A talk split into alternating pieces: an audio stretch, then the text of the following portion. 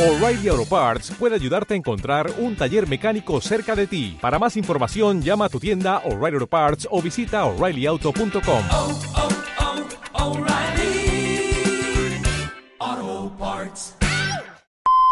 Son las 8 de la mañana en Canarias. Caja 7 te ofrece los titulares del día. Es el momento de plantear una profunda reflexión sobre el modelo de formación adecuado que permita corregir la paradoja de que pese a los altos índices de desempleo que, existen, haya miles de puestos de trabajo sin cubrir. Así lo considera el vicesecretario de UGT, Paco González. Para el sindicalista el problema radica, además de en la carencia de formación específica, en las condiciones laborales que se ofrecen y en que en la última década las empresas no se han preocupado por contratar profesionales, sino solo trabajadores. González se muestra contrario también a algunos empresarios que señalan a las ayudas públicas y la economía sumergida como otra de las causas del problema. Vamos a un trabajo, todos eh, queremos tener un trabajo para que se vea recompensado esa productividad. Y muchas de las veces las jornadas no son las que se pactan, no son las que están estipuladas. Los derechos, eh, las libranzas, los, los, descansos no son los que están estipulados y los que, y los que hemos conveniado entre patronal y sindicatos. No, no, no. Son aquellos que o lo tomas o lo dejas. Más asuntos. Azotel pide a los partidos políticos que presionen para afianzar la inversión en el aeropuerto Tenerife Sur. El presidente de la patronal turística tinerfeña, Jorge Marichal, ha solicitado esta mañana en el programa de la noche al día a los partidos que incluyan la inversión del aeropuerto en sus programas electorales. Tenemos que entender que la política es política y que las cosas pueden cambiar. Eh, nosotros lo que queremos es que los políticos canarios asuman el compromiso de, sus de sus compañeros no nacionales a la hora de reflejar y de anclar esta solicitud entre sus programas electorales para que no tengamos que estar discutiendo y la Consejería de Sanidad registra dos nuevos casos positivos de viruela del mono en Gran Canaria. En total hay seis casos confirmados en Canarias y se han enviado otras seis muestras para estudio al Centro Nacional de Microbiología. Se trata de dos hombres y una mujer como casos probables y otros tres varones sospechosos. Todos evolucionan de forma favorable y están en aislamiento domiciliario. En toda España hay 84 casos confirmados y más de 150 pendientes de confirmación distribuidos en nueve comunidades autónomas. Pese al aumento de las cifras, Daniel López Acuña, epidemiólogo y ex asesor de la Organización Mundial de la Salud, insiste en que no estamos ante una nueva pandemia. No tenemos que pensar que estamos ante una nueva pandemia, ante una nueva epidemia de, que causa estragos como lo ha causado el, la COVID-19. No se trata de una enfermedad que tiene la severidad y la letalidad que ha tenido COVID-19 pero sí es un problema de salud que tenemos que frenar, que tenemos que contener para que no se expanda, para que no siga transmitiéndose. También Canarias estudia un caso de sospecha de hepatitis infantil aguda de origen desconocido. En el Hospital Universitario Nuestra Señora de la Candelaria en Tenerife, una joven de 16 años está a la espera de que le realicen algunas pruebas diagnósticas. Su evolución es favorable y estaremos pendientes también de este posible caso, como decimos, de hepatitis infantil aguda de origen desconocido. Dicen que si viajas solo llegarás antes, pero si lo haces bien acompañado, llegarás más lejos. Abrazar nuestras raíces nos ha hecho llegar hasta aquí. Alcanzar nuevas metas será posible gracias a ti. Caja 7. 60 años guiados por grandes valores. De la noche al día, Canarias Radio. ¿Cómo innovamos en el origen? El mundo rural está lleno de nuevas y brillantes ideas un entorno especializado en encontrar en el cambio nuevas oportunidades. En la Red Rural Nacional promovemos el intercambio de conocimientos sobre digitalización y la búsqueda constante de métodos innovadores que aporten valor a nuestros campos y ganaderías. Innova el origen, conecta con el desarrollo rural. Red Rural Nacional, Ministerio de Agricultura, Pesca y Alimentación, Gobierno de España. Agricultor. Fertinagro lanza Azón, una tecnología de alta eficiencia que te permite aprovechar el nitrógeno de la atmósfera para la nutrición de tus cultivos. Con los productos Azón alcanzarás el máximo potencial de tu explotación reduciendo el aporte de nitrógeno mineral. Máxima rentabilidad y sostenibilidad con la tecnología Azón de Fertinagro Biotech. Vuelve a McDonald's el nuevo McFlurry de M&M's. Una combinación de tu helado favorito con deliciosos M&M's rellenos de cacahuete y chocolate. Pero eso no es todo. Tus M&M's pueden ir acompañados del sirope que más te guste para que lo disfrutes aún más. Solo en tus restaurantes McDonald's de Canarias.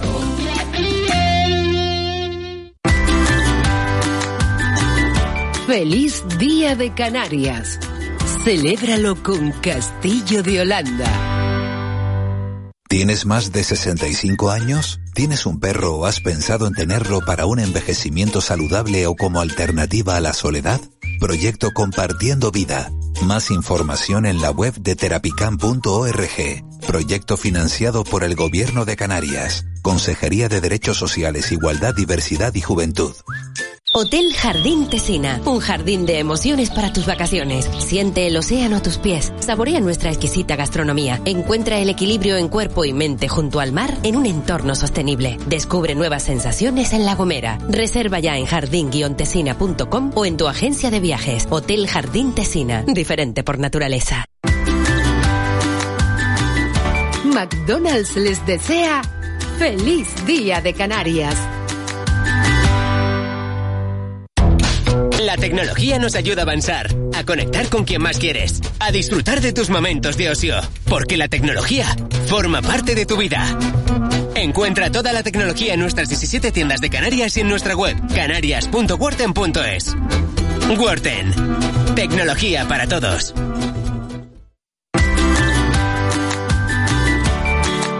Ibarra les desea feliz Día de Canarias. ¿Cómo innovamos en el origen? El medio rural está lleno de nuevas y brillantes ideas. En la Red Rural Nacional promovemos el intercambio de conocimientos sobre digitalización en el medio rural. Innova el origen, conecta con el desarrollo rural. Red Rural Nacional, Ministerio de Agricultura, Pesca y Alimentación, Gobierno de España. En Cristalam tenemos la solución definitiva para el exceso de calor en edificaciones. Nuestras láminas de control solar 3M para cristal con una reducción térmica de más de un 80% y libres de mantenimiento son eficiencia energética en estado puro. Sin obras, sin cambiar los vidrios. En exclusiva en Canarias. Solo en Cristalam. Visítanos en cristalam.com. Caja 7, entidad comprometida con nuestra gente, te desea feliz Día de Canarias. Entra ya en la app de Hiperdino y disfruta de las ventajas más increíbles para hacer tus compras más fáciles. Como tener tu ticket digital y valorar nuestro servicio en tienda. Y ahora por registrarte recibirás 5 euros de descuento de regalo. Promoción válida para nuevos registros. Hiperdino App. Hace tu vida más increíble. Worten llega a Fuerteventura. Toda la tecnología por fin a tu alcance. Con el precio mínimo garantizado, la mejor financiación y envío gratis en gran electrodoméstico y televisión de gran pulgada. Visítanos en nuestra nueva tienda en Puerto del Rosario en el polígono de Risco Prieto o en nuestra web canarias.worten.es. Worten, tecnología para todos. ¿Tienes más de 65 años? ¿Tienes un perro o has pensado en tenerlo para un envejecimiento saludable o como alternativa a la soledad? Proyecto Compartiendo Vida. Más información en la web de terapicam.org. Proyecto financiado por el Gobierno de Canarias. Consejería de Derechos Sociales, Igualdad, Diversidad y Juventud. De la noche al día. Canarias Radio. El desayuno. 8 y 8 minutos de la mañana de este viernes 27 de mayo, tiempo ya para nuestro desayuno en De la Noche al Día, en esta sintonía de Canarias Radio. Y hoy vamos a dedicar nuestro desayuno a profundizar en la celiaquía. Hoy es el Día Nacional de la Enfermedad Celíaca y queremos profundizar en esta, en esta patología de la que se ven afectados entre un 1 y un 2% de la población en nuestro país. Estamos hablando de entre 450.000 y 900.000 personas celíacas. Tenemos comunicación esta mañana con Aarón Santana Amador, que es presidente de la asociación en Las Palmas, en la provincia de Las Palmas, presidente de la asociación a nivel canario, a nivel regional, y es presidente también de la Federación de Asociaciones de Celíacos de España, ASOCEPA y FASE. Señor Santana Amador, muy buenos días. Muy buenos días. Vamos a empezar eh, poniendo las cosas en su sitio, explicándole a, a, nuestros oyentes qué es la celiaquía. La celiaquía es una enfermedad que se cataloga como autoinmune, con lo cual tiene un componente genético, en el cual, pues, una vez que se manifiesta, eh, tenemos que hacer un cambio de hábitos alimenticios, porque lo que nos ocurre es que dejamos de, de poder procesar ciertos cereales, con lo cual implica que tenemos que quitar de nuestra dieta una serie de cereales. Y esa es mm, muy resumidamente la enfermedad celíaca. ¿Y es lo mismo eh, ser celíaco que tener intolerancia al gluten? No, no, no, no es lo mismo. Normalmente el celíaco tiene que erradicar totalmente eh, el gluten de, de su dieta. En un intolerante también se debe de quitar todo, todo el gluten de, de su dieta, pero sí es verdad que tiene una cierta tolerancia, ¿no? Un poquitito. Pero ¿qué pasa? Que mm, ese poquitito también le hace daño, con lo cual en- al final el, el resumen es que un intolerante y un celíaco tiene que llevar la misma dieta y tiene que hacer exactamente lo mismo para evitar posibles problemas.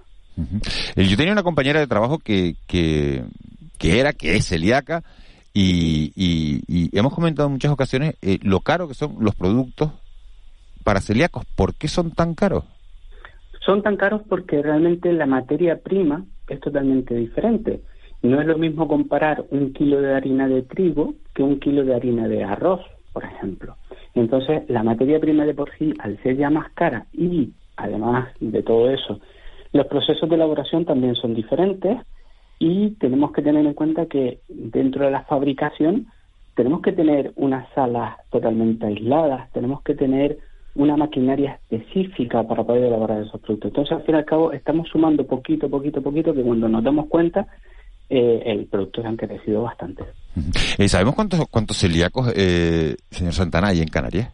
¿Los tienen cuantificados, No. los tienen registrados o no? No, no los, no los tenemos registrados porque uno de los problemas que tenemos incluso a nivel nacional, no tenemos un código nacional de, de la enfermedad, sino está todo derivado hacia las comunidades autónomas. Entonces, las comunidades autónomas, mm, pues cada uno lo cataloga de alguna manera o lo registra en su sistema de alguna manera. Entonces, no tenemos un censo real. Además de todo eso, hay muchas personas que, que son pueden ser celíacas pero no tener eh, sintomatología, que, que, que es un, un enfermo al fin y al cabo muy peligroso porque si no tiene sintomatología parece que va todo bien, pero realmente eh, por dentro mm, nos está fastidiando. Entonces, no tenemos un censo realmente en Canarias, ni siquiera a nivel estatal, solamente lo, lo, lo que ya ha comentado usted, al fin y al cabo, que entre el 1 y el 2% de la población puede ser celíaca. ¿Y cómo, cómo nos damos cuenta de que podemos ser celíacos? ¿Qué síntomas, ah, lo acaba de decir usted, eh, que hay, qué síntomas eh, nos damos cuenta y decimos, oye, porque uno, uno no se da cuenta que es celíaco de nacimiento, sino que puede ser a lo largo de, de, a lo largo de su vida. ¿Cómo se da cuenta?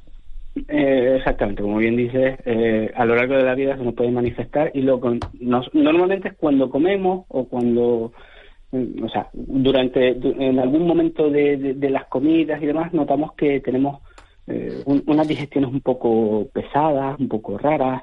En ocasiones podemos tener eh, diarrea, en otras ocasiones estreñimientos bastante fuertes. Entonces tenemos ahí unos, unos malestares y, unas digestiones un poco complicadas, unas flatulencias un poco raritas y tal. Entonces, a partir de ahí empezamos nosotros a sospechar y, y- empezamos un poco nosotros muchas veces a, a hacer nuestras propias indagaciones. Pues hay, hay gente que se da cuenta que cuando comen mucho pan, ya durante el día se encuentran un poco raros, pero si al día siguiente no toman pan, pues ya la cosa parece que va un poco mejor. Entonces empiezan ellos ahí a hacerse un poquito de, autodiagnóstico, que después evidentemente tiene que ser confirmado por un especialista, por un doctor, pero bueno, normalmente va por ahí, encaminado a que nuestras digestiones y tal van un poco mal.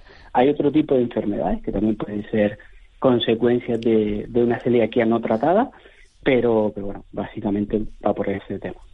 Y una, y una pregunta, hay gente que piensa, está el extremo contrario, es decir, la gente que dice, bueno, pues yo no soy celíaco, pero prefiero comer sin gluten porque, porque esto es más sano o porque esto me, eh, me baja de peso. ¿Eso está bien? No, eso está muy mal, eso está muy mal, porque realmente son, son dietas de moda. Entonces, como cualquier dieta de moda, eh, cuando eh, la moda se marche, vamos a tener un problema, ya que el cuerpo humano normalmente requiere que durante toda su vida le estemos dando un alimento variado. Si nosotros restringimos o quitamos una alimentación durante un prolongado tiempo eh, de nuestra dieta, lo único que vamos a tener que hacer es que cuando la moda se vaya y tomemos otra vez ese alimento, tenemos que reintroducirlo, como si fuésemos unos bebés. Tenemos que volver a acostumbrar al cuerpo a procesar y digerir ese alimento, con lo cual es, contra- es contradictorio. Cuando nos llegue el momento, ¿qué haremos? Pues saldremos, digo, ah, pues ya estoy cansado de la dieta sin gluten, me, marcho por ahí y, y hago y como normal. Pues vamos a tener problemas estomacales porque el, el- el- el estómago no está, mm, se ha olvidado, por así decirlo, de digerir estos alimentos. Entonces eso está mal. Y además, la frase de esto adelgaza tampoco es correcta, porque estamos sustituyendo, cuando un celíaco quita eh, de la dieta pues cualquier producto sin gluten, lo único que estamos haciendo es sustituir una serie de cereales por otros cereales alternativos. Con lo cual, eso realmente no adelgaza. Nosotros estamos variando nuestra dieta y la seguimos haciendo equilibrada. Con lo cual, es falso que eso realmente eh, no, no, nos adelgace y, está totalmente erróneo. Eh, buenos días. ¿Qué, qué, la enfermedad celíaca que mm, afecta a no, a no todos los cereales? Eh, el trigo, la cebada, el centeno, seguro. La avena, la avena, la avena posi- po- po- posiblemente, lo cual me ha dejado, he leído que posiblemente, lo cual me ha dejado un poco desconcertado. Debería saberse si sí o si no, o a unas personas sí, a otras no. Y luego, ¿qué, ¿hay algún cereal que los celíacos puedan tomar con...? Hay con- muchos cereales alternativos. El problema es que y- y tenemos tan interiorizado y tan, tan acostumbrados en nuestra dieta que eh, el cereal del trigo que pensamos que es indispensable. Y no es así. Hay otros muchos cereales con otros componentes químicos que sí lo podemos tomar. Eh, Por en el caso de, eh, en el caso de la avena, eh, el problema que tiene es que la avena de por sí no tiene gluten. El problema es que muchas ocasiones en los cultivos o en los terrenos donde se cultiva avena también se cultiva trigo. Entonces, por al estar cultivado en el mismo sitio, se, suele contamina, tener digamos, ¿no? Se contamina, tiene transgresiones. Y además de eso, muchas veces en, pues, pues, eh, en las fábricas, en, en- en- los almacenes y demás, también se suele dejar un, poco al aire libre. Entonces, hay contaminación entre, entre el trigo y la avena, con lo cual es lo que suele suceder. Y además de todo eso, químicamente el gluten y la avena son muy, muy, muy similares. Entonces, hay veces que el cuerpo humano no los distingue correctamente el trigo y la avena y a un celíaco le puede afectar. Por eso se dice que hay que tomar avena supervisado por un médico. Primero, para garantizar que esa avena esté libre de gluten, o sea, en su en- en- cuando se, se recolectó de- del terreno, cuando se manipuló en la fábrica, o cuando, todo el proceso, toda la cadena eh, esté libre de gluten. Y segundo, que ya tu, tu propio cuerpo humano eh, sea capaz de distinguir que no es gluten, con lo cual la digiera correctamente. ¿Y qué cereales se pueden tomar? Los cereales, eh, el arroz, el millo, el trigo sarraceno, que aunque su nombre pueda llevar a confusión, es un... eh, No es un- trigo. un- no es trigo, no. O sea, el pan sarraceno este que ahora está puesto de el- moda, que está muy bueno, por pan- cierto. El pan sarraceno, siempre y cuando ese pan haya sido elaborado única y exclusivamente, eh, exclusivamente con trigo sarraceno. Vale. Si lo tenemos mezclado ya, no podemos. ¿Alguno más? Eh, pues el, eh, la espelta, eh, eh, la forfón, eh, hay muchísimos Ay, cereales ay, ay. que no son tan Son más caros. conocidos. Son más caros. Sí, normalmente son más caros porque porque su, su producción es mucho más más baja y no están tan no están tan implantados, por ejemplo, en España y mucho menos en Canarias. Entonces suelen ser cereales que no son tan conocidos aquí, con lo cual hay que importarlos y tal, entonces suele ser un poquito más caro. Eh, buenos días, eh, señor Santana. ¿Qué tipo de dificultades encuentra una persona, una persona celíaca en el día a día? Me refiero, por ejemplo, a la hora de ir a un restaurante, los niños en los colegios, en el comedor del colegio. ¿Se respeta en todos estos sitios eh, la necesidad de, de- que, que tienen los, los celíacos de no, de no ingerir gluten? Mm, No, no se suele respetar. Eh, tenemos las dos, eh, ambas cosas se tratan un poco distintas. En el caso de los colegios, eh, sí es verdad que la Consejería de, de Sanidad y, y la de Educación, entre ambas, nos están ayudando para que los comedores escolares cada vez más tengan eh, una dieta específica, una dieta sin gluten para todos aquellos niños que sean celíacos. Pero lo que sucede es que en, el caso de los colegios, lo- donde tenemos que tener cuidado es cuando tienen comedor, o mejor dicho, cuando tienen cocineros propios. Ahí es donde tenemos más dificultad porque hay que enseñar a ese cocinero a cómo elaborar productos para estos niños celíacos. Cuando se trata de catering, normalmente está un poquito más controlado porque ya el catering se encarga pues de tener personas más especializadas en dietistas, nutricionistas y demás, entonces suelen tenerlo más controlado. Pero en el caso de que tengan cocineros propios, no es así. Entonces tenemos una larga lucha y una larga tarea pendiente para que todos se conciencien correctamente y elaboren los productos de forma adecuada.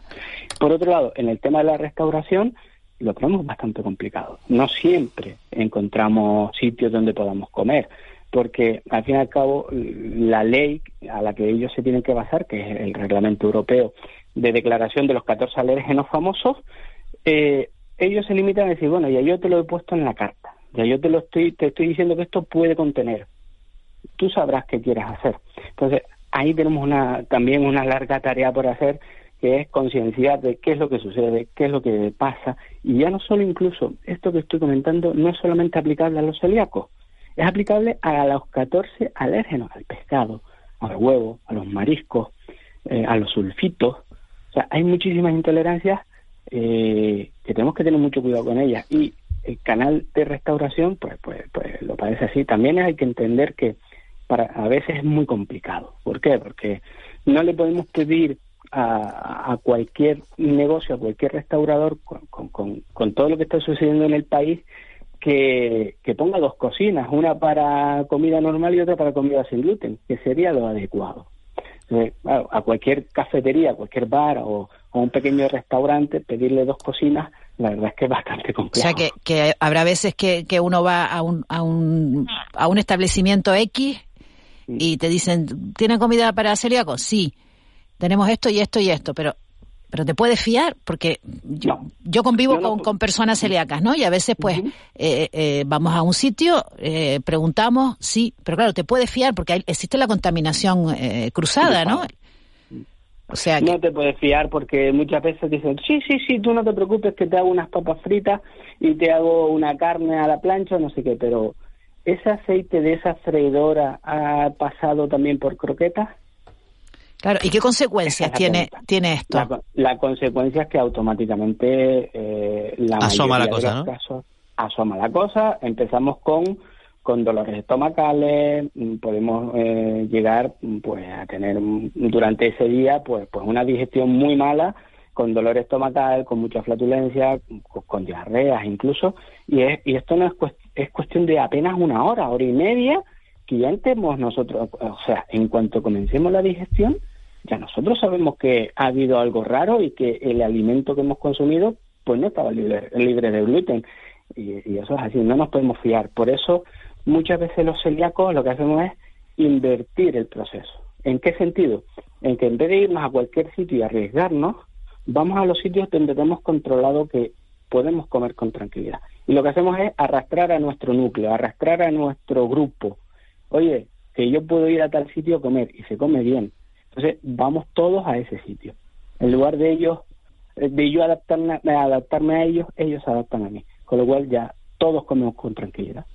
Señor Santana, si como un poco de gluten y no tengo síntomas, ¿quiere decir que estoy curado o esto es para toda la vida? Esto es para toda la vida. Esto es ya, una vez que la enfermedad se manifiesta, es para toda la vida. Y el comer un poco de gluten con la frase ya que se escucha mucho, por un poco no pasa nada, por un poco pasa siempre pasa, porque es lo mismo que le puede pasar a un diabético. Un diabético por un poco de azúcar no le pasa nada, pues sí, sí le puede pasar, porque le, puede dar un subidón de azúcar, por lo cual es peligroso. En el caso de un celíaco, también, por un poco no pasa nada, sí, sí pasa. ¿Por qué? Porque nos vamos acostumbrando a que, ah, un poquito, un poquito, un poquito, y cuando te das cuenta, estás transgrediendo en la dieta de forma continua y a lo largo de mucho tiempo. Y eso va a conllevar a enfermedades mucho más graves y eso va a provocar que nuestro cuerpo eh, eh, empiece a, funcionar mal. No, no, sé si definirla así, pero la, celiaquía es como un poco una de las, vamos a llamarlas enfermedades de la modernidad, ¿no? Porque, en fin, pues, eh, es una enfermedad que fue que, que no existiera, sino que, que ha sido detectada, digamos, de, de, una forma reciente.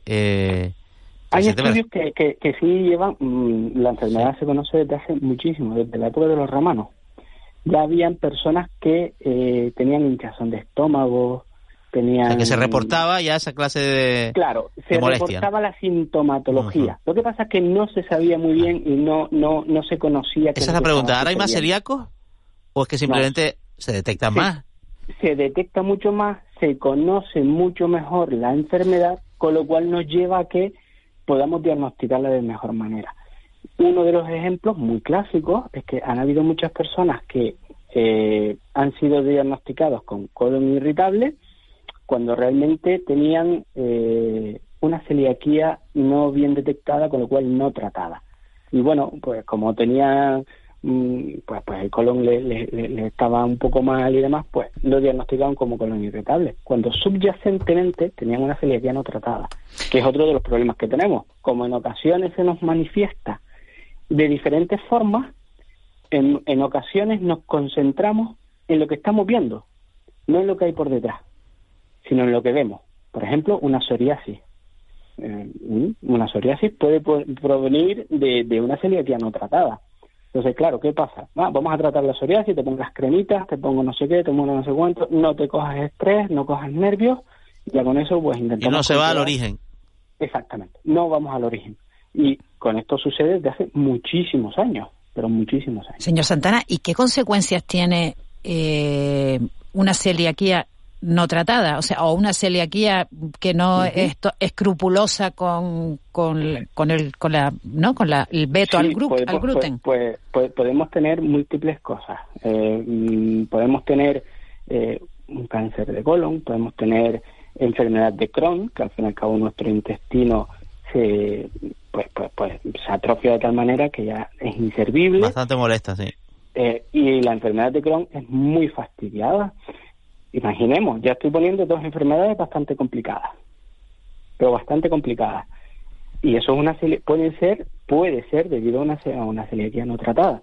Han habido casos que no son tan extremos como este, pero también son, son casos, pues mujeres que inicialmente pues han tenido algún, alguna descendencia y de buenas a primeras parece como que son infértiles, que no se quedan embarazadas, no se quedan embarazadas, no empiezan a investigar, investigar se quitan el gluten y acto seguido tienen otra vez un embarazo. O sea, estoy hablando de posibles casos de infertilidades o infertilidades eh, un poco de esa manera debido a una celiaquía no tratada.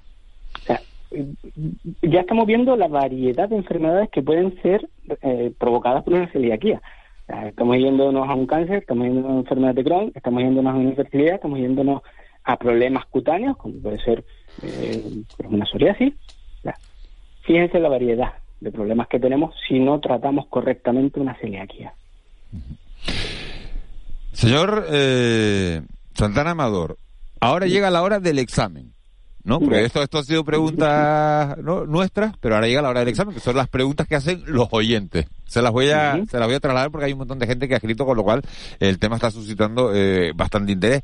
¿Todos los pueblos del mundo tienen celíacos? No, no. Eh, eh, por ejemplo, en África, hasta no hace mucho tiempo, la, la enfermedad celíaca no existía.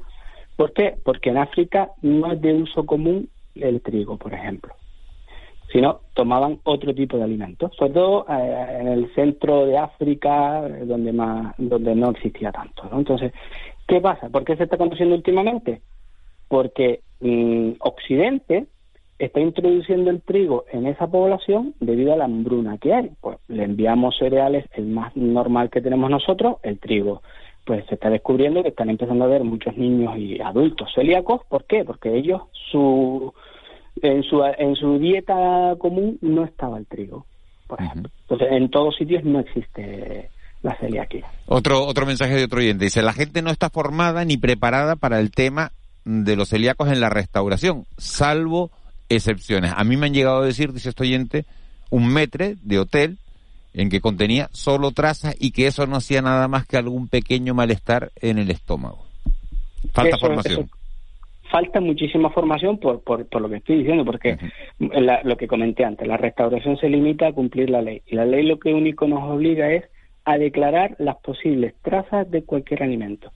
Eso no quiere decir que no haya contaminación cruzada, que es el mayor peligro que tiene un celíaco. Y evidentemente que un metre nos diga que por un poquitito no pasa nada, que al fin y al cabo es lo que le estaba diciendo este oyente, pues no, no es correcto. Para nosotros no es correcto. Nosotros cuando desde la asociación eh, vamos a formar o vamos a, dar cualquier charla, lo que sea, siempre decimos, esto tiene que ser estricto. Bueno, le leo una última para, para poder ir terminando la, la entrevista. Buenos días. Los productos para los celíacos son muy caros y a esto hay que sumarle que las modas de alimentación sin gluten, de las que estábamos hablando antes, dificultan el acceso a los celíacos a estos alimentos. ¿Dificultan el acceso a los celíacos el que, el que alguna gente piense que, que esto de comer sin gluten es sano? Sí, porque al fin y al cabo la producción es un poco más limitada que cualquier otro producto, con lo cual la cantidad es menor. Y si vamos con que alguien va allí por moda y se lleva productos, pues a lo mejor llega un celíaco y se encuentra que, que en ese sitio no encuentra productos específicos para él. Entonces sí, sí que nos estamos encontrando con dificultades. Y el caro, lo caro es entre un 300 y un 400% de sobrecoste. respecto a 300 o 400%. Como no ha subido nada la cesta de la compra, pues imagínense. El, el dato, el dato que se valora a nivel nacional, a nivel nacional, es en torno a los 1.200 euros de sobrecoste en la cesta de la compra eh, durante un año. Qué barba- 1.200 euros de sobrecoste. Qué barbaridad. Fíjese sobre el desconocimiento, eh, el señor Santana, que dice, dice, yo soy celíaca y me han preguntado cuál es mi nivel de celiaquía. Exacto, ese es otro de los errores, que piensan que tenemos niveles, como, como los diabéticos, ¿no? Que tienes diabético tipo 1, tipo 2. No, aquí, si eres celíaco, eres celíaco y ya está. Aquí no eres ni poco ni mucho. Lo eres y nada más. Bueno, una última cuestión. ¿Qué actos tienen ustedes previstos para hoy? Porque tienen en marcha una campaña que se llama eh, Unidos Somos Más Fuertes y, bueno, con esto se, se busca ese papel reivindicativo y, y, bueno... La pues- reivindicación de este año es únete a la cadena, al fin y al cabo, a nivel nacional, porque eh, tenemos que potenciar a las asociaciones, que son las que están a pie de calle luchando por la enfermedad. Y nosotros uno de los actos que tenemos, pues por, ejemplo, esta tarde tenemos un pequeño acto en las zonas de Gran Canaria para reivindicar la, la celiaquía con, con una pequeñita clase de zumba, una máster de zumba. Y mañana, por ejemplo, pues tenemos un almuerzo con todos nuestros socios de la asociación, donde pues ahí eh, estaremos libres de gluten, evidentemente, y donde podremos compartir una comida con tranquilidad y esparcimiento. Es uno de los dos actos que ahora mismo tenemos previsto durante este fin de semana. Aaron Santana Amador, presidente de la Federación de la Asociación de Celíacos de, España, de ASOCEPA y de la FASE.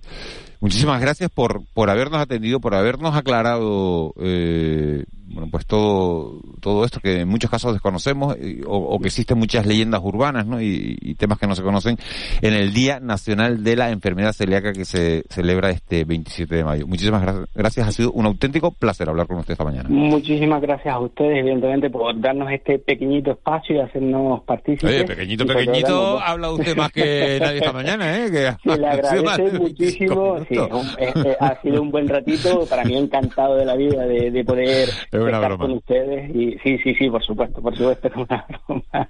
Y, pero bueno, sí, es verdad que encantado de poder estar hablando con ustedes y bueno, a disposición Ahora- siempre de todos para.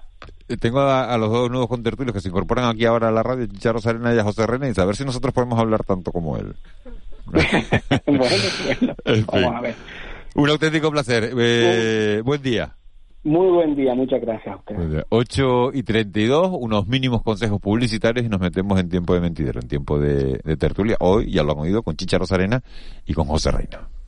De la noche al día, Canarias Radio. ¿Cómo innovamos en el origen? El medio rural está lleno de nuevas y brillantes ideas. En la Red Rural Nacional promovemos el intercambio de conocimientos sobre digitalización en el medio rural. Innova el origen. Conecta con el desarrollo rural. Red Rural Nacional, Ministerio de Agricultura, Pesca y Alimentación, Gobierno de España. CICAR, el alquiler de coches en Canarias te desea feliz día de Canarias. Cook Music Fest, del 8 al 24 de julio, en Puerto de la Cruz, con las actuaciones de Luis Fonsi, Gilberto Santa Rosa, Oscar de León, Lola Índigo, India Martínez, Laritza Bacallao, La Oreja de Van Gogh y muchos más. Entra en cookmusicfest.es y compra tu entrada para disfrutar de las mejores actuaciones y gastronomía en uno de los grandes festivales del verano. Cook Music Fest, en julio, Puerto de la Cruz. Colaboran Ayuntamiento de Puerto de la Cruz, Islas Canarias, Latitud de Vida, Canarias avanza con Europa, Gobierno de Canarias, Unión Europea, Fondo Europeo de Desarrollo Regional. El baño barato que compramos en el baño barato, valga la redundancia, nos quedó. Queda gusto verlo. Cierra la puerta, muchacha, que me va a dar un aire sin necesidad, que me entra el aire por encima de la mampara. Cuando se renueva el baño con el baño barato, parece nueva toda la casa. Hasta mi marido tiene otra cara. El baño barato en Tenerife, En La Palma, y por supuesto en Gran Canaria. Ibarra les desea feliz día de Canarias. En Cristalam tenemos la solución definitiva para el exceso de calor en edificaciones. Nuestras láminas de control solar 3M para cristal con una reducción térmica de más de un 80% y libres de mantenimiento son eficiencia energética en estado puro, sin obras, sin cambiar los vidrios, en exclusiva en Canarias, solo en Cristalam. Visítanos en cristalam.com. De la noche al día, Canarias Radio. El mentidero. 8 y 35 minutos de, de las mañanas nos metemos en tiempo de, de tertulia, en tiempo de mentideros. Siguen con nosotros Juanma Betancourt y Ángeles Arencibia. Se incorporan a este tiempo de tertulia José Reina. José, buenos días. Muy buenos días. José que se muda, ¿no? Eh, bueno, en una, Abandona, abandonas Tenerife, te instalas en Gran Canaria otra vez. en una hora y... Otra, otra vez digo porque ya vivías en Gran Canaria antes. En una hora y media sale mi barco rumbo a Gran Canaria con billete está- de ida. Y está con billete, eh, con billete de ida. ¿no? Pues yo he de decir que bien que lo siento. Hola, buenos días, Miguel Ángel. Que, que, que, que lo sientes porque si va a vivir estupendamente. Sí, pero O sea, bueno, lo Las Palmas, siento bien porque no voy las a coincidir, en... no voy a coincidir con él en persona algunos viernes cuando para coincidimos aquí y nos hemos tenido, hombre, yo no estoy ahora mismo en momento de hacer traslado, pero hay una cosa No, que está clara. Ten en cuenta que yo iba a Las Palmas desde que tenía ocho años. Conozco muy bien Las Palmas. Pero sí me da pena y además no me da ningún reparo reconocerlo, ¿no? El coincidir aquí con José Reina, a mí, aparte de eso, me traía muchos recuerdos por su padre y lo hemos hablado él y yo. Y bueno, ahora se me cae la baba viendo al niño que tiene y bueno, muchas cosas. Ay, pero bueno, es ley de vida, es bien para él y hay que alidarnos, pero a mí me da pena. El niño se viene a la radio teniendo a la mujer preparada para coger el barco, teniendo a su bebé preparado para coger el Y al barco. perro, y al tienes perro. Ah, que tiene perro también. Sí, sí. La comitiva, la comitiva. La comitiva. Está, está increíble, ¿eh? En fin, eh, todo lo que hemos aprendido esta mañana sobre la celiaquía, ¿no? Un tema, Miguel Ángel, fíjate que mucha gente no valora hasta que tiene gente cercana. En mi caso es que tengo gente cercana, muy cercana, eh, con celiaquía y te das cuenta que, bueno, que hay que en algunos casos llevarlo a rajatabla, en otros, mm, digamos, la intolerancia es menor, pero bueno, lo que te ha explicado este señor, que me hizo gracia que se quejara de poco tiempo, ¿no? La verdad es que no, habló estupendamente y bueno, no sabía yo que hoy era el Día Mundial de la Celiaquía. Hemos aprendido, ¿eh? Hemos Sí, aprendido, sí, que es lo importante, ¿no? Porque Esta radio tiene un servicio público Claro. total y, y- y yo creo que estos días mundiales nos sirven como excusa eh, Para hablar de ello. para hablar de ello, para dar a conocer este todo este, este tipo de, de Pues mira, justo hace un par de días abrieron cerquita de mi casa eh, una un comercio de comida preparada para llevar exclusivamente de celíaca. Es decir que eh, eh, poco a poco, con el con el paso de los que, años, hay que acostumbrarse a convivir con un celíaco. Que Oye, la no- principal... la Ah, Ángel, tú me estás diciendo que tu hija, tu hija mayor mi es hija celíaca. mayor, mi hija mayor es celíaca y, y bueno, sí, eh, te encuentras con un montón de dificultades principalmente por la ignorancia, ¿no? Esto que comentaba, ¿Cómo te diste cuenta que era celíaca? comentaba, bueno, ella se empezó hace ya unos años, se empezó a sentir mal, algún síntoma de tal, y se hizo unas pruebas y, y, y- y dio con que era eso, ¿no? También teníamos a alguien cercano, una, una amiga muy, muy, muy cercana que tenía a su vez a su hija también celíaca, entonces algo conocíamos de este tema, ¿no? Pero es verdad que, que yo creo que uno de los principales eh, problemas que tienen los celíacos, entre otros, es la, la ignorancia del resto. Del resto. Por ejemplo, del resto. yo una esto que cuenta de los... Hay, esto- pasta, hay espaguetis para celíacos, por ejemplo. Sí, pero son más caros y tal. Pero el, el, me refiero a esto que comentaba del, del restaurante. O sea, ¿cuántas veces vas a un sitio, preguntas, te dicen que sí, pero tú no sabes lo que ocurre en, la, en la cocina y Claro, la contaminación cruzada es que es que no pueden ni freír en, el mismo en Pero, el mismo aceite, es que hay un montón de Claro, y no pasa solo con los celíacos, ¿eh? Porque, porque hay gente que es alérgica a las nueces, hay gente que es alérgica a, a- a- al marisco. Y no Ojo. puedes tocar a nadie, ¿no? Ojo, Miguel Ángel, el tema de los frutos secos es mucho más peligroso de lo que la gente... No sé si algún oyente de Canarias Radio Autonómica que nos esté escuchando ha vivido la situación. A mí sí me ha Claro, tocado vivirla un shock en un avión, correcto, Porque en un avión, en un avión por megafonía, pedirnos que no abriéramos los sobres, los paquetitos que nos acababan de dar con frutos secos y demás, porque una persona había pedido que iba en el avión que por favor su hija era alérgica y lo que acaba de decir Juanma Betancourt, ¿no? El problema es lo que se produce. Entonces yo creo que, bueno, la celiaquía, que además, fíjate, en el caso de Ángeles está comentando que su hija pues se sintió mal. Yo tengo amigos que se lo han descubierto con 60 años y ha sido un amigo médico que otra doctora del Hospital Universitario de Canarias llegó nueva al hospital, lo vio y le dijo, doctor tal, usted ¿por qué no se hace la prueba de celiaquía? Nunca se le había pasado por la cabeza. Y era es que también hay dificultades con el diagnóstico. Ahora eh, parece ser que esto ha mejorado, pero hace unos años eh, tardaban, tardaban en diagnosticar esta, esta, esta enfermedad, ¿no? ¿Y, lo, ¿Y, los dos socios del gobierno, el PSOE y Podemos, tienen intolerancia también o, ¿Eh? Pues mira, o, eh, o tienen algunos síntomas muy- ahí mira, un poco preocupantes. Me, me encanta que hayas hecho esa, claro, bueno, lo ha hecho con toda la intencionalidad, evidentemente, porque eh, Juanma es una persona muy inteligente y dice, oye, hoy es noticia la ley del Voy a sí, cambiar el tema. sí, y voy a cambiar el Y la tema. ley y entonces audiovisual. y tal. Y la ley audiovisual. No sé si voy a tener yo tolerancia o intolerancia a que me moderen la Tú eres muy tertulia. a que, tolerante, me, a moderen la tertulia. Muy- que no Era, descansado. era- era el siguiente tema. Evidentemente, como saben, eh, se aprobó ayer en el Congreso de, de los Diputados la ley de garantías de la libertad sexual, que es más conocida como la ley del solo sí es sí. PSOE y Podemos de momento están de acuerdo, pero esta ley va camino al Senado ahora y se va a tener que, que debatir, bueno, pues esa propuesta del PSOE de abolir de, de manera completa la, la prostitución. Va a haber diferencias, después van a saltar chispas. ¿Qué va a pasar? puede pasar muchas cosas, es una ley importante, no lo ocultemos, ¿no?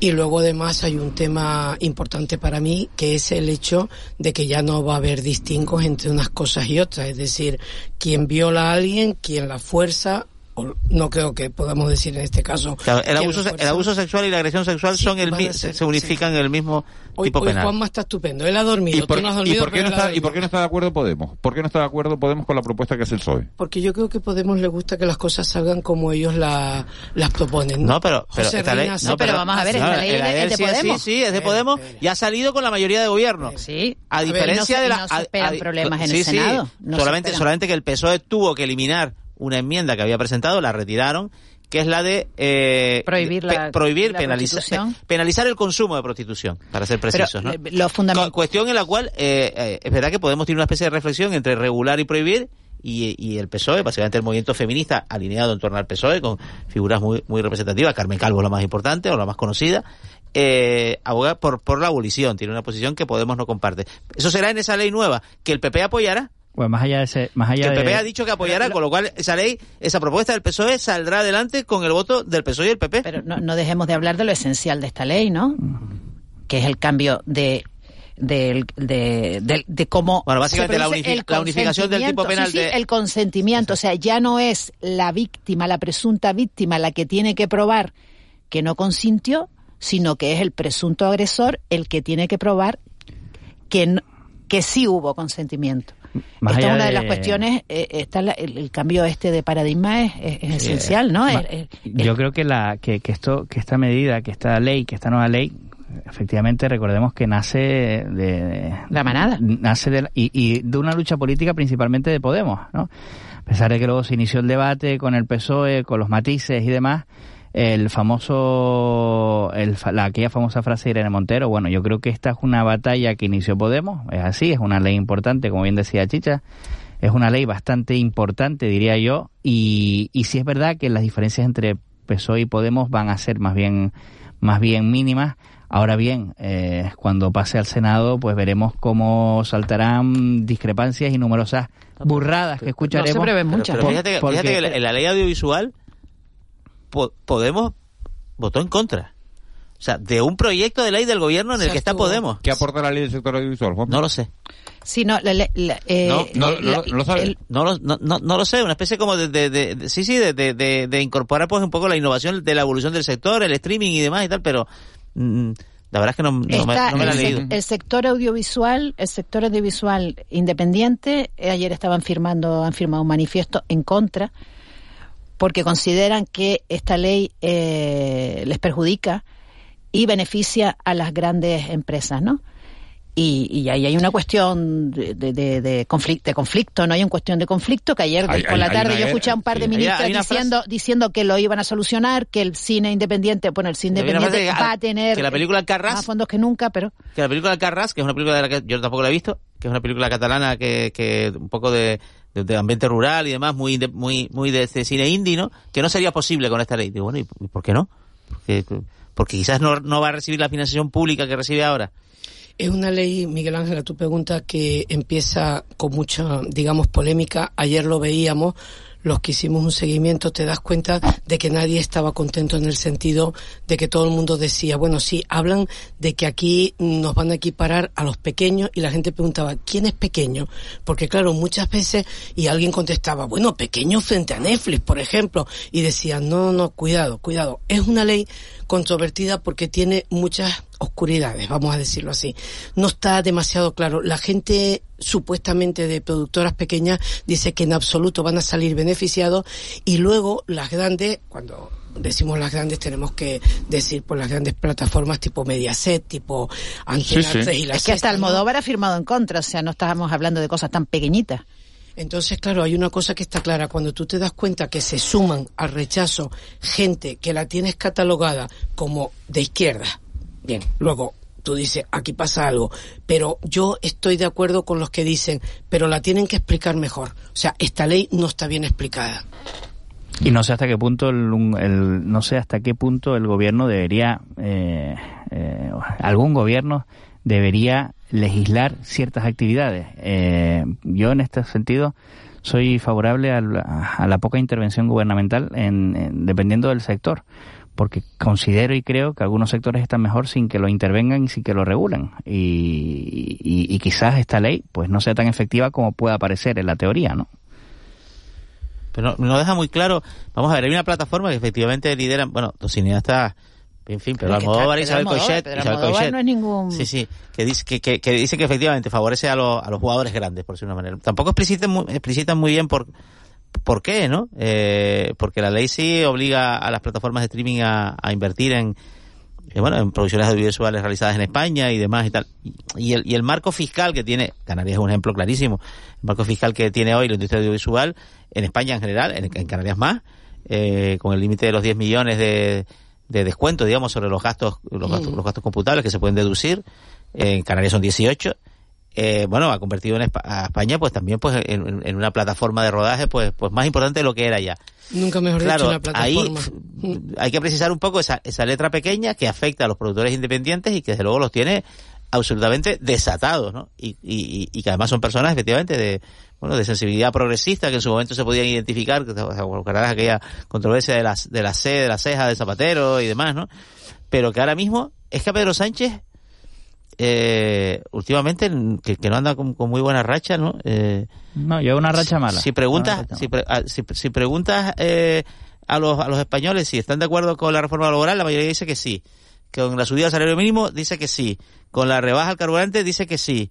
Con eh, la asignación de fondos europeos dice que sí. Con la actualización de las pensiones dice que sí. Con la convocatoria de plazas públicas para, bueno, reforzar un poco las posibilidades también de empleo, empleo estable en este país, dicen que sí. Y cuando le preguntas por Pedro Sánchez dicen que no. Y esto recuerda a una canción de Joan Serrat que se titula Me gusta todo de ti, pero tú no. Ya, bueno, pues y es un poco lo que le está pasando a Pedro Sánchez. que han sacado cosas adelante que todos consideramos que son positivas, pero yo diría que el titular es no le luce. Es decir, no le luce, no, no sabemos por qué. No le tú lo acabas de explicar, tú lo acabas de explicar que ah, se han hecho un montón de cosas, guste a quien guste y no guste a quien no guste, y además son cosas sensatas y luego bueno, tú puedes corregir y decir, bueno, pensábamos que esto podía salir así, pero también vamos a permitir que salga de otra manera con nuestro voto lo que sea. Pues no, no le luce. Para mí es el titular, digamos, más corto y más exacto. No, le cunde Porque la, marea, la marea de problemas es de tal envergadura que siempre hay gente descontenta que necesita más, eso es inevitable. Entonces, entonces ¿a quién a quién hay, eh, quién tiene la culpa? Pues obviamente el gobierno, ¿no? Si no si no eh, cumple mis perspectivas, pues no. Ha dicho, ha dicho Chicha, eh, nunca llueve a gusto de todos y me ha venido a la cabeza la conversación que teníamos esta mañana y que hemos tenido en los últimos días, ¿no? Sobre si eh, los trabajadores canarios tenemos la formación suficiente o no tenemos la formación suficiente. ¿Cuánto se ha invertido en educación, en formación? ¿Cuánto dinero ha venido de Europa para formación también, tanto por la parte de empresarios, por la parte de sindicatos? Y al final nos encontramos con que eh, sigue faltando formación, sigue faltando formación en idiomas, sobre todo, en un territorio en el que vivimos que debería ser casi obligatorio desde, desde tener las películas seguramente eh, subtituladas para el que quiera tener la, ¿no? la opción o en versión original hasta, hasta no lo sé, hasta que, hasta que sea obligatorio los idiomas en una facultad de Derecho, en una facultad de Arquitectura, en una facultad de Farmacia, ¿por qué vivimos del turismo? Esto, esto, esto que comentas es realmente interesante porque efectivamente mm, eh, no somos conscientes de que nuestra fuente de ingreso, y, y no me canso de decirlo, es el turismo. En cambio, hay miles y miles de jóvenes canarios que, que los sacas del hello y del goodbye y ya se pierden, cuando probablemente su futuro laboral tenga que estar relacionado con el turismo. Y nosotros mismos, José, porque yo eh, estudié inglés hasta que tenía 18 años y me fui a, Sí, Inglaterra que- y y tuve la suerte de ir a, a- a estudiar primero y después a trabajar. Y pocas empresas ya eh, no te solicitan idiomas, es decir, es un, es, un, es un punto casi obligatorio para acceder al mercado laboral y aún así no hay formación. Eh, pero no hay formación porque es la pregunta, porque estos jóvenes no quieren formarse, porque no tienen posibilidades, porque yo creo que facilidades para formarse a través de numerosas instituciones que ofrecen servicios de diferente tipo, idiomas incluidos, hay. Lo que hay, hay interés, hay interés por formarse, es la José, pregunta. en el análisis que nos hizo esta mañana Pedro González de, de, de UGT, nos hablaba de, de que durante Paco 10, González. dos, Paco González, perdón, eh, durante eh, eh, los últimos 10, 12 años, los empresarios, claro, nos referimos a las empresas turísticas, ¿no? Que son las, las potentes re- relevantes, ¿no? En esta, en esta comunidad autónoma. No habían no han querido eh, profesionales, han querido trabajadores, es lo que él ha dicho, ¿no? Que les interesaba eh, más tener trabajadores sin formación que profesionales, eh, en referencia a que, claro, son más baratos, ¿no? Esto, esto es una, una afirmación, ¿no? Que, que es para, para, para pensarlo, ¿no? Recuerdo un desayuno en el Hotel Escuela en la sede de Santa Brígida, en Gran Canaria. Eh, varios compañeros de medios informativos que estábamos esperando para un encuentro importante. Y me acuerdo la ilusión que despertaba Miguel Ángel lo- los hoteles escuelas, ¿no? Tanto el de Santa Brígida como el de aquí de la calle San Sebastián, en el propio Hotel Escuela. Lo recuerdo como si fuera hoy, ¿no? Decíamos, "Oye, qué, qué gran invento este, ¿no? Porque, bueno, la verdad parecía que había un futuro de gente cualificada y demás. Claro, ¿qué es lo que pasa? El- las instalaciones hoteleras han crecido a un ritmo muy superior a lo que podía abarcar eh, estas dos, estos dos hoteles escuelas que luego en otras islas pequeñas se ha intentado también eh, instalar. Con esto quiero decir que hemos invertido, como tú decías, Miguel Ángel Daguani, claro que se ha invertido en Canarias y más se tendrá que invertir, pero tú convence a la gente de que tiene que estudiar y que no puede ser apuntarse Pero al paro a mí- sin pero ninguna toda la cualificación, ¿me entiendes? O sea, porque, porque es verdad que no da para todo, pero hombre, por el amor de Dios, si te gusta una Sí. cosa, intenta No, pero salir la culpa no puede estar encima de los, no puede achacarse a los, a los, a los trabajadores. O sea, no, no creo que No, yo no le estoy tengan echando toda la culpa culpa. a los no creo que tengan toda la culpa. Ninguna, porque estoy hablando de gente que va a empezar No, tú has y dicho que, que, tiene que- ilusión. que no tiene ilusión de formarse, ¿no? Entonces, no, pero eso no son los trabajadores en sí. Yo me refiero a la juventud que todavía está Pues a la en edad juventud. docente, ¿no? En la política Entonces, de las islas, en la política de las islas hay como si, si comparamos un poco la poli- el, el- el sistema político con, con cuerpos celestes, ¿no? Hay planetas, hay estrellas, hay, hay supernovas. La, la sanidad es una supernova, o, sea, o la dependencia. Son capaces de arrasar todo a su paso si, si, si, si vienen Si no mal dadas. funciona. Si vienen mal dadas, ¿no? Eh, hay cometas, hay polémicas que van y duran un día, ¿no? Eh, y, y en mi opinión, eh, la formación es un agujero negro. Es un agujero negro de hace, es que cuántos Ya, años llevamos exacto. hablando de este, este, de Exacto, este es un agujero programa, negro. o sea, no hay manera de encontrarle respuesta. ¿Cuántos Mira planes? mira que muchas ¿Cuántas no- promesas? Claro, muchas veces no estoy de acuerdo con Juanma, pero en esto coincido 100%. En la formación es un agujero negro, porque uno No hay forma de encontrarle respuesta a uno- lo que y pasa, ¿eh? Y a uno, y a uno le da pena, a mí me da pena cuando tú llegas, cuando uno eh, va a la Riviera Maya y se ve que todos los mexicanos, todos los chamaquitos, los que están vestidos de, ¿no? de autóctonos, que están en la puerta del hotel, es mexicano. Y de ahí para arriba, todos son extranjeros. Pues en Canarias pasa lo mismo. Tú llegas a la recepción de, tú llegas a, a la entrada de un hotel de cuatro o cinco estrellas y el que está vestido con el traje típico de mago, pasando calor a 40 grados, ese es canario. Ahora, el jefe de recepción no es canario. En el 90% de los casos. Y eso te da una pena. Sí, sí, sí. sí. Y, se te parte el alma. Y porque gente el que está preparada se ha produce ido fuera de frustración. ahí. Más que pena, pro- produce, produce Ah, o sea, impotencia, frustración. impotencia, Juanma, porque lo llevamos viendo. Porque tampoco cabe en la cabeza que la gente, teniendo uno de los mejores destinos vacacionales de toda Europa, el canario que se quiere formar en hostelería, se acaba yendo a Valencia, a Barcelona, a Suiza. Oiga, tendrían que venir estos señores No, lo- a lo- los formarse mejores a la centros- mejor bueno, los- planta los mejor- hotelera. los mejores centros de formación en especializada en gestión hotelera que hay en el mundo están en Suiza, efectivamente. Y, eh, y en la. Universidad, y en- y estudió en la hijo Universidad de Cornell, un conocido en la Universidad de compañero Cornell en Estados Unidos. y tertuliano tuyo. De Y Canarias, y Canarias nunca ha jugado esa liga. Lo que, lo que es difícil de entender también es como una comunidad autónoma que es una potencia mundial en, en turismo. Hablamos de cifras de 12 millones de turistas al año, ¿no? Esto 15. 15, eh, tiene esa tasa de pobreza y de exclusión.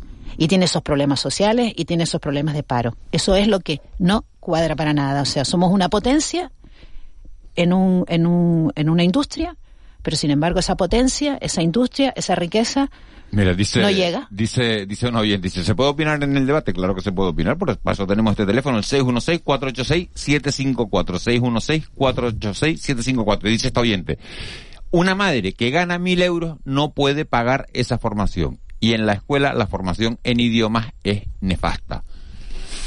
Pues sí. Y, y es, que tiene toda la, escuelas de y es que idiomas. tiene toda la razón. no puede mandar a su Y es hijo que a. Si tú tienes un sueldo de mil euros, ¿cómo le vas a pagar a tu hijo una formación extra añadida a la que dan en el... En un sitio Ahora, cualificado. Estoy con José, con José Reina. Hay un montón de cursos, hay un montón de ofertas, hay un posibilidades. montón de dinero que se destina a formación. Y entonces volvemos a lo de Juanma. Do- ¿Cuál es ese agujero España- negro? ¿Dónde, ¿Dónde nos estamos y, perdiendo? y aquella famosa escuela bilingüe, ¿no iba a ser eh, Canarias No, bilingüe? ahora, ahora hay una... Eso lo, dijo, eso lo dijo Fernando Clavijo hace Sí, dos años o sí, tres sí. años en un debate sobre el estado de la No, no, nacionalidad. no, pero ¿no? an- antes de eso yo creo que, Hay una- que se llegó a, Hay una nueva esperanza. a siguiendo- iniciar, ¿no? En algunos en algunos institutos. Hay una nueva esperanza, que por cierto es una de las pelis de Star Wars, siguiendo un poco con... que es la nueva estrategia de formación profesional dual que está preparando el gobierno de Canarias, que tiene el documento ya redactado, lo tienen las patronales, lo tienen los sindicatos, ¿no? Que se basa mucho en la que ha tomado el País Vasco, ¿no? El País Vasco tiene a Jorge Arevalo, el viceconsejero de formación profesional de, de- del gobierno vasco, es uno de los mayores expertos mundiales en esa materia y tiene ese un poco, bueno, ese Pero marchamo- ¿cuántos centros de formación de turismo hay en Canarias? ¿Tú lo sabes? No, no. Privado, no lo sé, no, los lo- lo- ¿Lo, lo creo lo sabe, que lo sí sabe que no. ¿Lo sabe No, José no. Reina? ¿Lo sé No. yo? Con ¿Lo sabe exactitud no. Y encima, no, pero, va- pero es que ni aproximado. Pero y Miguel Ángel, y también está en relación con las condiciones que se ofrecen a los que van a trabajar ahí, ¿no? ¿Por qué razón ahora el- Ahora, los empresarios no encuentran a Ahora, determinadas acceso a la formación de idiomas hay. Aquí también me llega un mensaje, porque aquí no tenemos... Sí, hay, sí. Claro. Dicen, hay mucha Sí, gente que se acomodan y no buscan superarse para su futuro. Los idiomas son una cuestión de interés y educación. En YouTube, sin ir más y lejos. las puedes escuelas de idiomas son gratis y oficiales. Sí, pero las condiciones en las Claro. que va a trabajar esa persona que se ha esforzado en formarse responden Juanma, a ese te digo, esfuerzo. te digo cuánta gente hace cola, perdón Ángeles que te he interrumpido, para no irme con los Juanma. ¿Cuánta- ¿Cuántas plazas hay en las escuelas de Claro, idiomas? que ¿Cuánta no- gente no- se va a apuntar y cuánta gente tiene que dormir en la puerta de Sí, la escuela claro, de claro. Que igual Antes para apuntarte para he estado árabes, en la escuela de idiomas claro, y- para y- árabes sí, sí hay, plaza, sí hay plaza, pero para alemán Para no. inglés, por ejemplo, es sí, sí, hay mucha mucha, Mira, no hace mucha falta- demanda, ¿no? no yo, he estado, yo he estado en la escuela de idiomas y funciona muy bien, ¿eh? ¿Sabes quién tiene un centro de formación potentísimo que muchas empresas internacionales se rifan a esos chicos? Pues un país que está muy cercano, que se llama Gambia, frontera con Senegal, Qué que es un ejemplo, ese instituto de formación de jóvenes de turismo, que van jóvenes africanos de diferentes países del, del entorno a formarse ahí y que de ahí salen prácticamente con más de un 90, mm, en más de un 90% ya con trabajo en grandes hoteles repartidos por el mundo. Idioma, formación. Oiga, pues apunten eso que acaba de decir José Reina. En Gambia, que no Eh, debe ser muy por caro. eso que bueno, no- no sé cuánto cuesta el centro. No, pero que no hace falta irse tan lejos para buscar y para ver ejemplos de formación en turismo pública, en este caso convenio público-privada, donde jóvenes de este país de Gambia, es un país muy pequeñito, que, eh, cuya fuente principal de riqueza es el turismo también, pues que se forman y que de ahí salen, eh, vamos, espectacularmente formados para los diferentes hoteles de ese país o de otros y se los rifan porque salen, eh, es, un, es una escuela de élite, ¿no? Y qué mal lo han pasado tanto Gambia como Senegal, la gente que se dedicaba al turismo, que te lo dicen cuando llegan aquí en patera y demás, dices que claro, vivíamos bien porque teníamos trabajo y después de, de los confinamientos de la ahí, pandemia. ahí no general, hubo ni Está- ERTES ni están- nada, ¿eh? Están llegando mensajes de, de todo tipo que, Sí. que, que, que- que yo... Pues léelo, después, léelo. no, después lo voy a... Hombre, después te lo voy a- queda- te queda un minuto y pico. No, me queda un minuto y pico. Los leo después porque si no, no los puedo ni, ni despedir, sí. ni despedir a, a Algunos sí, pero para dice, ver un poco por dónde dice van buenos días, gente muy cómoda, seguro que la madre de mil euros tiene un móvil muy caro. Bueno, eso es una apreciación Eso personal. también. Hola, hace, hace, ¿Sí o no? ve- hace 20 años, como mínimo que Canarias por obligación debería haber sido bilingüe en la enseñanza obligatoria. Es verdad. Sí, es sí, verdad, sí, es sí, verdad. Buenos días, yo soy del 72, tuve clase de inglés en EGB, 8 años más, FP, 5 más y ni PU. Punto suspensivo, idea de inglés. Y eso Lo nos pasa entendimos, todo. la entendimos, señor oyente. Y tiene toda la razón, es lo que We hablaba antes, understand. te das a clase, ¿Eh? en fin, eh, sí, we understand, eh, De todas formas, caminamos hacia las nueve y a mí personalmente, no sé a los demás, no me gustaría terminar hoy esta tertulia sin tener una referencia para José Miguel Para José Miguel González, ¿eh? sí, porque son pocos segundos, pero hombre, José Miguel González, que hoy le diremos adiós, hay una cosa que está clara, fue un personaje importante en esta comunidad autónoma, intervino en los años 80 cuando se trataba eh, la incorporación de España a la Comunidad Económica Europea y él intentaba, que antes se llamaba Comunidad Económica Europea, y él intentaba, como muchos otros, que Canarias tuviera un estatus especial y luego fue una figura muy relevante y muy importante, lógicamente, con el tema de la, co- de la construcción del régimen económico No, no, y fiscal de fiscal. Canarias. Así que, no, no lo sacamos en la tertulia porque lo hemos hablado Sí, a lo largo sí, de esta mañana y lo una sé, semblanza, sé, pero, es verdad que hay, hay que tener el personalmente, recordatorio. Yo llego a las ocho y media y Un abrazo muy fuerte y muchas gracias. Hasta el lunes. José